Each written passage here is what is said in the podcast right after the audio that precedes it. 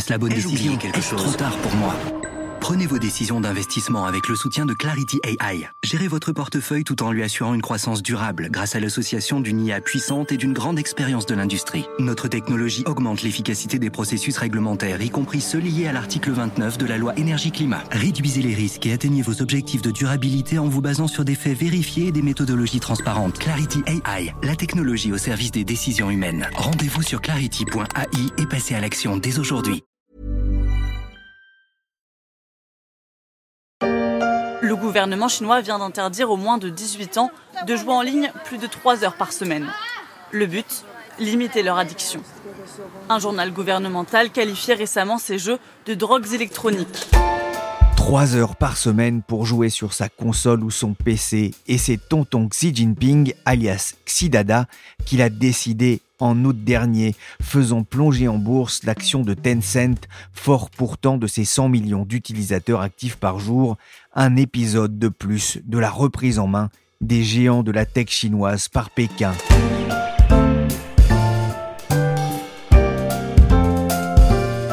Vous écoutez La Story, le podcast d'actualité des échos.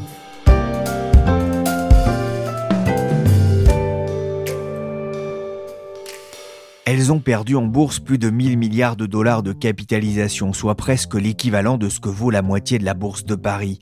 L'offensive des autorités chinoises contre les géants de la tech Tencent, Alibaba, Meituan ou JD.com a fait des dégâts.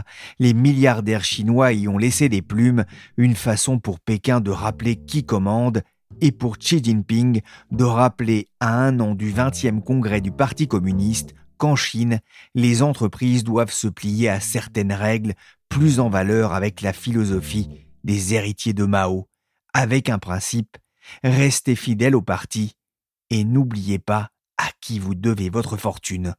Bonjour Frédéric Schaeffer. Bonjour Pierrick. Vous êtes le correspondant des échos euh, en Chine, installé euh, à Shanghai depuis plusieurs mois maintenant. Pékin multiplie les mesures contre les géants de la tech. On pourrait presque parler d'une cabale contre ces entreprises dont les noms commençaient à être allez, presque aussi célèbres que ceux d'Apple, de Microsoft ou d'Amazon. Il y a un plan de la part de Pékin, une volonté de mettre au pas le, secteur privé? Bah, C'est vrai que l'avalanche euh, de mesures réglementaires ces dernières semaines est vraiment euh, impressionnante. On a l'impression que la liste euh, s'élargit euh, tous les jours au point que ça commence à être compliqué d'en tenir une liste exhaustive. Parmi les secteurs qui sont pris dans cette tempête, on peut en citer énormément. Il y a par exemple la fintech, il y a le e-commerce, les réseaux sociaux, l'industrie du soutien scolaire, du jeu vidéo. On voit même que les, sociétés de VTC avec Didi, là, le Uber chinois, qui sont également soumis à des nouvelles règles. Il y a eu d'autres mesures qui sont plus larges, comme le contrôle renforcé pour les, entreprises chinoises qui veulent s'introduire euh, en bourse à l'étranger, ou encore euh, une réglementation sur les entreprises qui utilisent les algorithmes pour orienter euh, les clients. On voit aussi que les, les données personnelles deviennent un enjeu énorme en Chine, avec une loi qui est entrée en vigueur en septembre sur euh, la cybersécurité et une autre qui va entrer en vigueur en, novembre sur l'usage des données personnelles. Donc effectivement, on a le sentiment que ça ne s'arrête jamais et que c'est comme ça quasi tous les jours.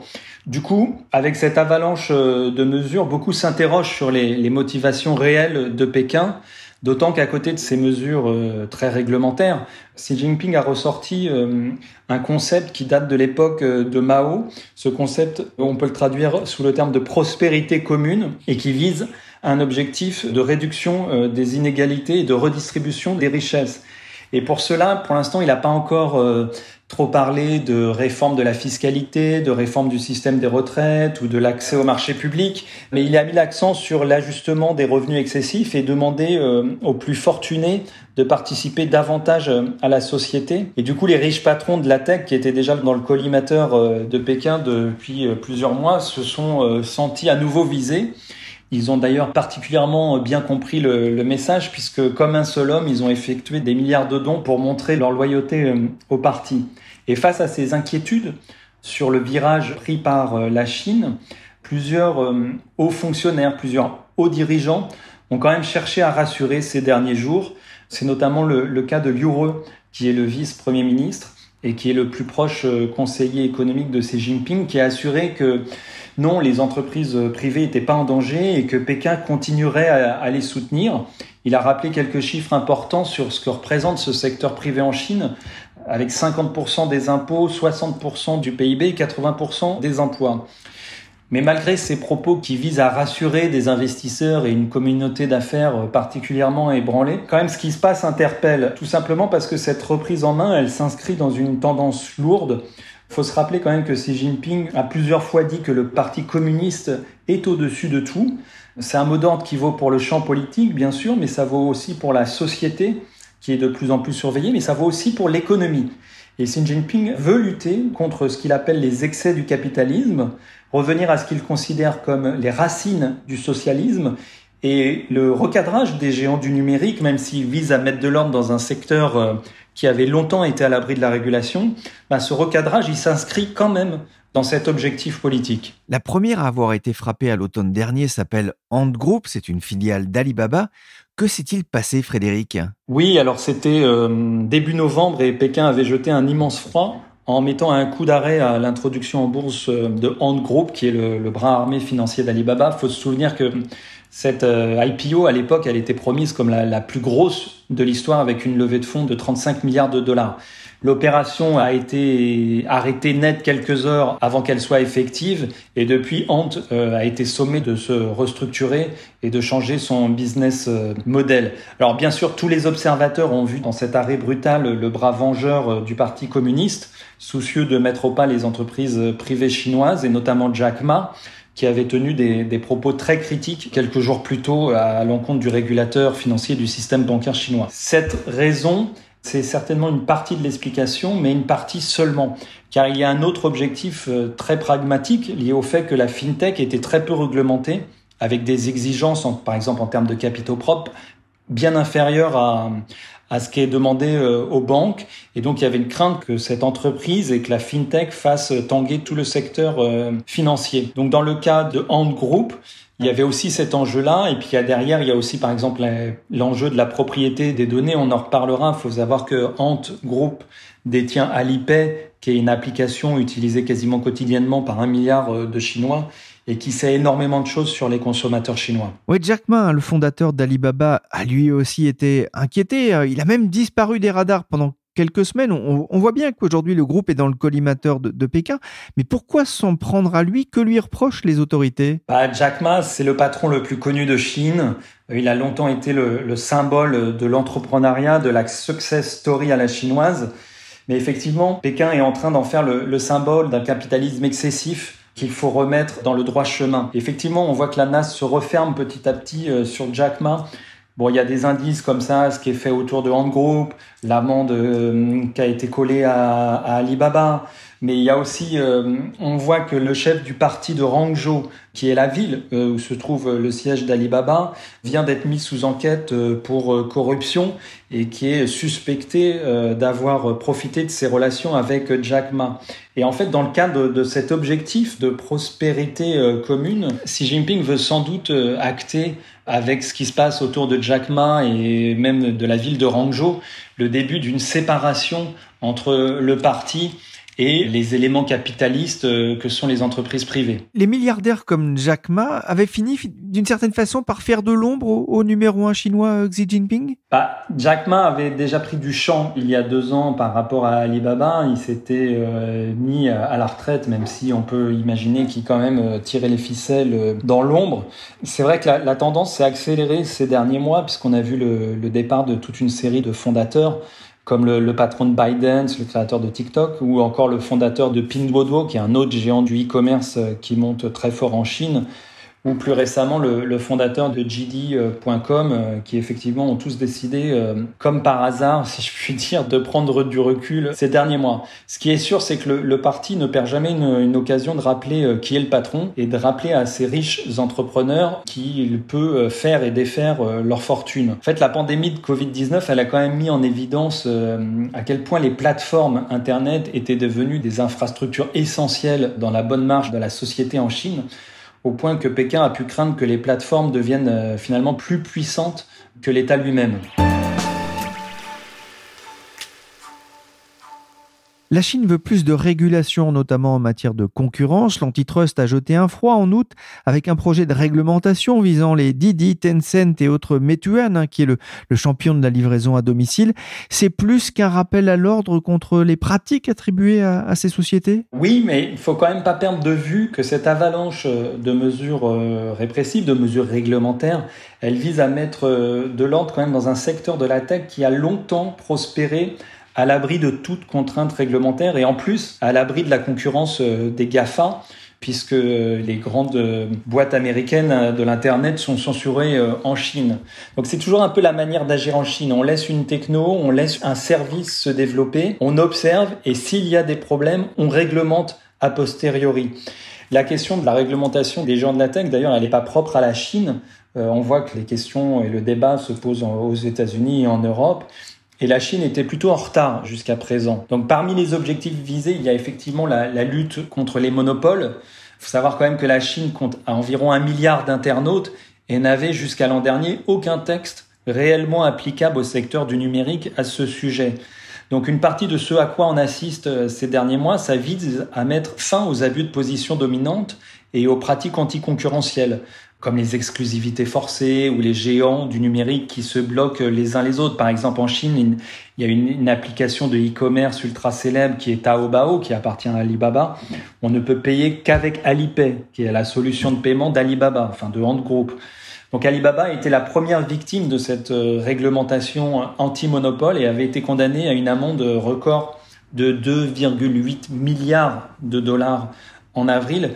On voit que dans le cas de Didi, c'est encore différent. C'est encore un autre enjeu, c'est l'enjeu du contrôle et de la protection euh, des données. Pékin a pris plusieurs mesures ces dernières semaines. Tout à l'heure, je l'ai dit, avec une loi sur la sécurité des données qui interdit le transfert des données à l'étranger si elle porte atteinte à la sécurité nationale, ou encore euh, une loi sur la protection euh, des données personnelles qui sera applicable en novembre et euh, qui sera encore plus restrictive que la RGPD européenne. Donc finalement, la descente aux enfers euh, de Didi, qui a décidé de passer en force en, en s'introduisant à la bourse de New York contre l'avis de Pékin, elle est, elle est pas sans rappeler la, la débandade de, de Ant Group à laquelle on avait assisté en novembre dernier. Alors dans ce contexte, il y a une décision qui m'apparaît plus nébuleuse. Elle concerne l'interdiction faite aux jeunes de jouer plus de 3 heures par semaine aux, jeux vidéo le week-end. C'est une mesure de santé publique? Bah, En tout cas, c'est présenté comme tel puisqu'il s'agit effectivement officiellement de protéger la, la, santé mentale et physique des mineurs et aussi de diminuer euh, l'addiction euh, aux jeux vidéo.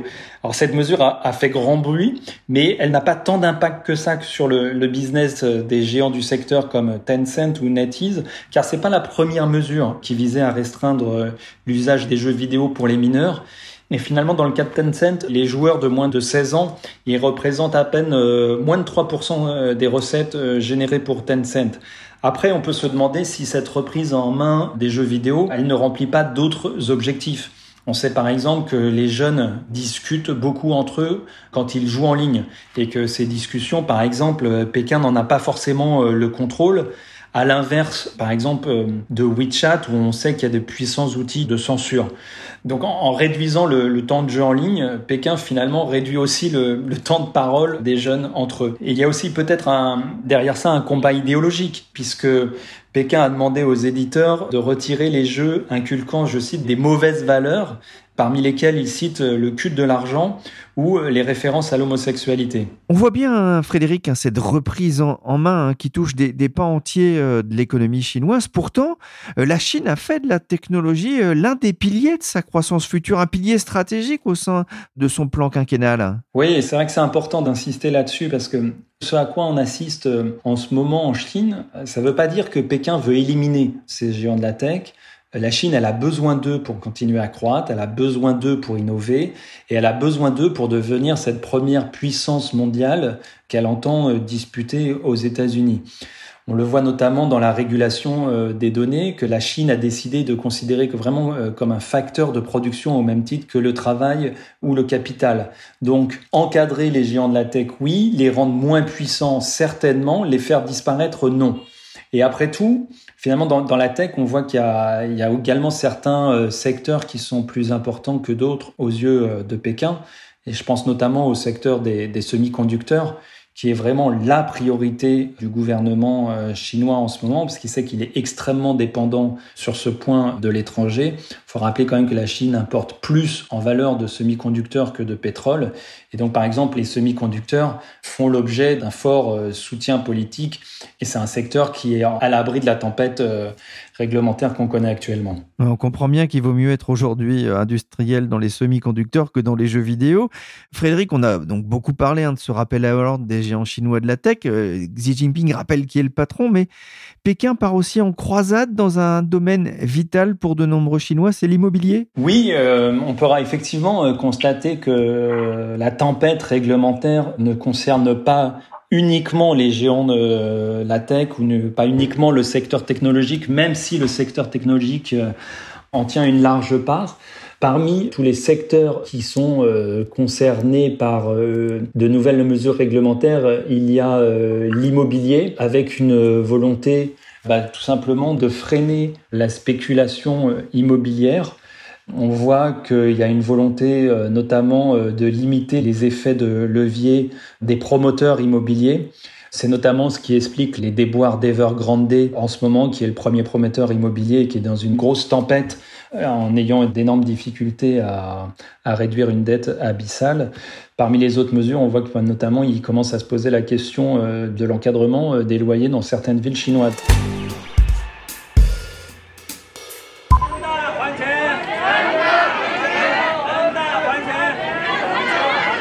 Evergrande, rendez-nous notre argent. Le groupe immobilier est bien parti pour faire défaut sur le paiement des intérêts de sa dette, ce qui a provoqué la colère de dizaines de manifestants réunis devant le siège du groupe à Shenzhen. Beaucoup ont investi dans des placements proposés par une filiale du groupe. Beaucoup ont aussi investi leur argent dans les titres de l'entreprise cotée à Hong Kong. Bruno Vanier est président de la société Gemway Assets très présente sur les marchés émergents. Je lui ai demandé si cette stratégie de reprise en main de la Chine pouvait être risquée vis-à-vis des investisseurs internationaux, mais aussi des millions de petits investisseurs locaux. Les titres affectés sont cotés soit à New York, soit à Hong Kong. Quelques-uns sont bien sûr cotés à Shanghai, Shenzhen. Les millions d'investisseurs dont vous parlez euh, ont l'habitude d'avoir des marchés comme relativement volatiles, hein. donc euh, ils savent les risques qu'ils prennent. Euh, des fois ça monte, des fois ça baisse. Donc non, c'est pas une préoccupation, à mon avis, majeure pour Pékin. Quoi. Et pour les investisseurs internationaux, c'est un risque? Bah, C'est un risque qui est déjà bien documenté et bien consommé entre guillemets. Alibaba a quasiment perdu la moitié de sa valeur depuis octobre dernier. Tencent a perdu plus de 40%. Depuis le plus haut euh, en février dernier. Ce sont des mouvements qu'on a déjà vus dans le passé, hein, notamment pour Tencent en 2018. Et c'est vrai qu'aujourd'hui, il y a un niveau de méfiance de la part des investisseurs euh, étrangers, notamment vis-à-vis des autorités euh, chinoises, assez élevé. Encore une fois, c'est pas exceptionnel, c'est déjà arrivé dans le passé. Ce sentiment-là peut varier, bien sûr, dans un sens comme dans l'autre. Pourtant, les valeurs technologiques chinoises commençaient depuis quelques années à faire de l'ombre aux GAFAM américains avec Alibaba, Tencent, TikTok et autres Huawei. Pékin ne prend-il pas non plus le risque de les affaiblir durablement? En fait, elles sont pas vraiment sur le même marché. En question, la capitalisation boursière de ces valeurs était au plus haut, euh, notamment pour celle cotée. Hein. Donc, on va exclure euh, Huawei pour le moment, quoi, qui n'est pas coté en bourse. Les médias globaux, les investisseurs se sont pris d'une certaine mode finalement d'essayer de comparer les deux. Or, c'est vrai que les marchés sont très très différents. Hein. Tencent n'est pas vraiment un compétiteur de Facebook. Euh, Alibaba n'est pas vraiment un compétiteur d'Amazon. D'une part parce que les géants américains sont pas présents en Chine et que les géants chinois sont essentiellement présents en Chine et très peu ailleurs. Quoi. La préoccupation de Pékin n'est pas de cet ordre-là, à mon avis. Donc, euh, qu'ils les affaiblissent ou pas vis-à-vis de géants étrangers n'est pas, à mon avis, dans leur mode de calcul, notamment pour les titres, petites plateformes, Internet ou autres euh, e-commerce. Et quelle est la préoccupation, euh, justement, de, de Pékin aujourd'hui? Sa préoccupation, c'est que sa croissance ne soit pas un sujet de ressentiment d'une partie de la population qui se verrait ne pas profiter de cette croissance. Hein. Donc, les préoccupations, je dirais, de l'harmonie sociale chinoise est très importante pour eux. Et, selon, leurs analyses, cette harmonie risque aujourd'hui d'être remise en cause, qui est discutable en fait, hein, mais ben, c'est leur point de vue. L'autre élément qui a un peu mis le feu aux poudres, c'est le recensement qui a été fait en 2020, qui montre que la population euh,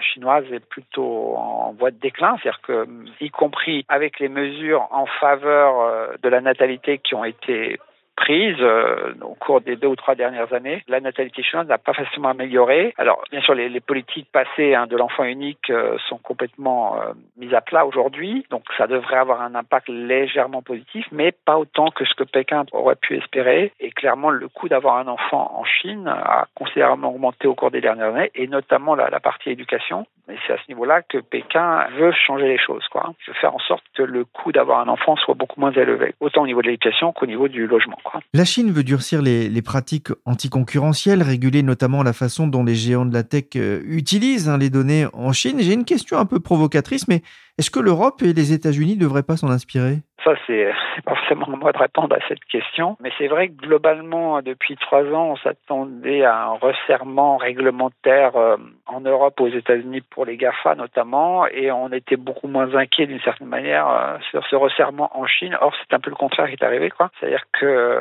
ces lois antitrust euh, qui sont développées et mises en pratique en Chine sont sans doute une bonne chose, en tout cas pour le consommateur et pour la croissance ou la pérennité de la croissance. Hein. Je pense que chaque fois qu'on a eu une situation monopolistique, en fait, ça freine la croissance, ça freine le développement euh, technologique également. Donc ça, à long terme, c'est plutôt une bonne chose. C'est plus compliqué, visiblement, à organiser au niveau européen parce qu'on ne parle pas d'un État, mais de plusieurs États. Et aux États-Unis, c'est pas encore visiblement le sujet. Merci Bruno Vanier de Gemway Assets et merci Frédéric Schaeffer, correspondant des échos en Chine. La story, le podcast d'actualité des échos, s'est terminé pour aujourd'hui. Cette émission a été présentée par Pierrick Fay, réalisation Willy Gann, chargé de production et d'édition Michel Varnet.